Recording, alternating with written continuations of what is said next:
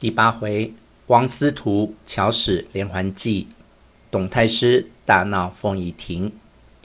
却说蒯良曰：“今孙坚已上，其子皆幼，趁此虚弱之时，火速进军，江东一鼓可得。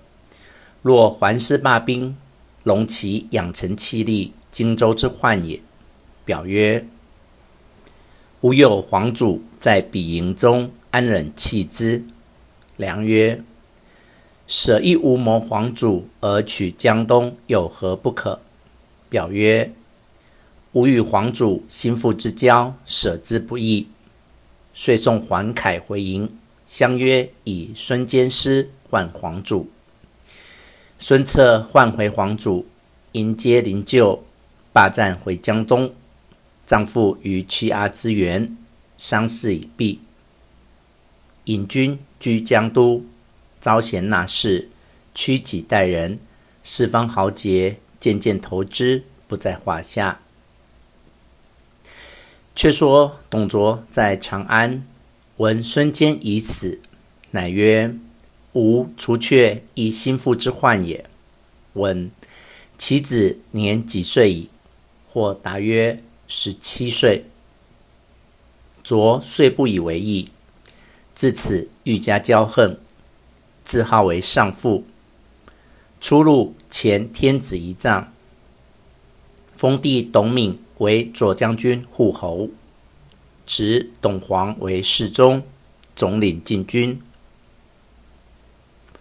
董氏宗族不问老幼，皆封列侯。离长安城两百五十里，别筑煤屋。以民夫二十五万人筑之，其城郭高下厚薄，一如长安。内盖工事仓库，囤积二十年粮食。选民间少年美女八百人食其中。金玉彩帛珍珠堆积不知其数，家属都住在内。卓往来长安。或半月一回，或一月一回，公卿皆候送于横门外。卓常设帐于路，与公卿俱饮。一日，卓出横门，百官皆送，卓留宴。是北地招安降卒数百人到，卓即命于座前，或断其手足，或凿其眼睛。或割其舌，或以大锅煮之，哀嚎之声震天，百官站立思助。卓饮食谈笑自若。又一日，卓于省台大会百官，列坐两行。久至数旬，吕布进入，向卓耳边言不数句。卓笑曰：“原来如此。”命吕布。于筵上，揪司空张温下堂。百官失色，不多时，侍从将一红盘托张温头入馅。百官魂不附体。卓笑曰：“诸公勿惊，张温结连袁术，欲图害我，因使人寄书来，错下在吾儿奉先处。”故斩之。公等无故，不必惊畏。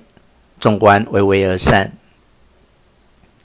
司徒王允归到府中，寻思今日席间之事，坐不安席。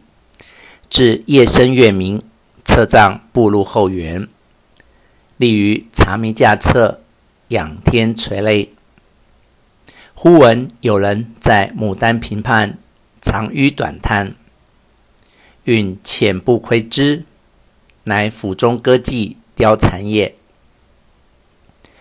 其女自幼选入府中，教以歌舞，年方二八，色技俱佳。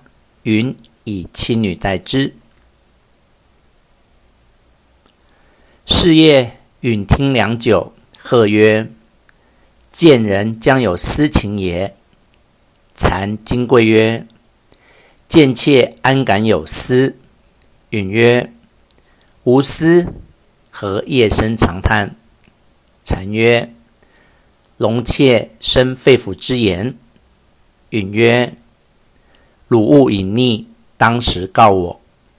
禅曰：妾蒙大人恩养，训习歌舞，优礼相待。妾虽粉身碎骨，莫报万一。觐见大人两眉愁锁，必有国家大事，又不敢问。今晚又见行坐不安，因此长叹。不想为大人亏见，倘有用妾之处，万死不辞。云倚杖击地曰：“谁想汉天下，却在汝手中也。随我到画阁中来。”貂蝉跟允至阁中，允进赤出腹妾，纳貂蝉于座，叩头便拜。貂蝉惊伏于地曰：“大人何故如此？”允曰：“汝可怜汉天下生灵，言訖泪如泉涌。”貂蝉曰：“世间见妾曾言，但有使令，万死不辞。”允贵而言曰：“百姓有倒悬之危，君臣有累卵之急。”非汝不能救也。贼臣董卓将欲篡位，朝中文武无计可施。董卓有一义儿，姓吕，名布，骁勇异常。我观二人皆好色之徒，今欲用连环计，先将汝许嫁吕布，后献于董卓。汝于中取变，谋见他父子反颜，命不杀卓，以绝大患。重复设计，再立江山，皆汝之力也。不知汝意若何？貂蝉曰：“妾许大人万死不辞。望即献妾于彼，妾自有道理。”允曰：“事若泄露。”我灭门矣。貂蝉曰：“大人勿忧，妾若不报大义，死于万仞之下。”允拜谢。次日，将家常明珠数颗，令良将千造金冠一顶，使人密送吕布。布大喜，亲到王允宅致谢。允预备佳肴美馔。后吕布至，允出门迎牙，接入后堂，言之上座。布曰：“吕布乃相府一将，司徒是朝廷大臣，何故错敬？”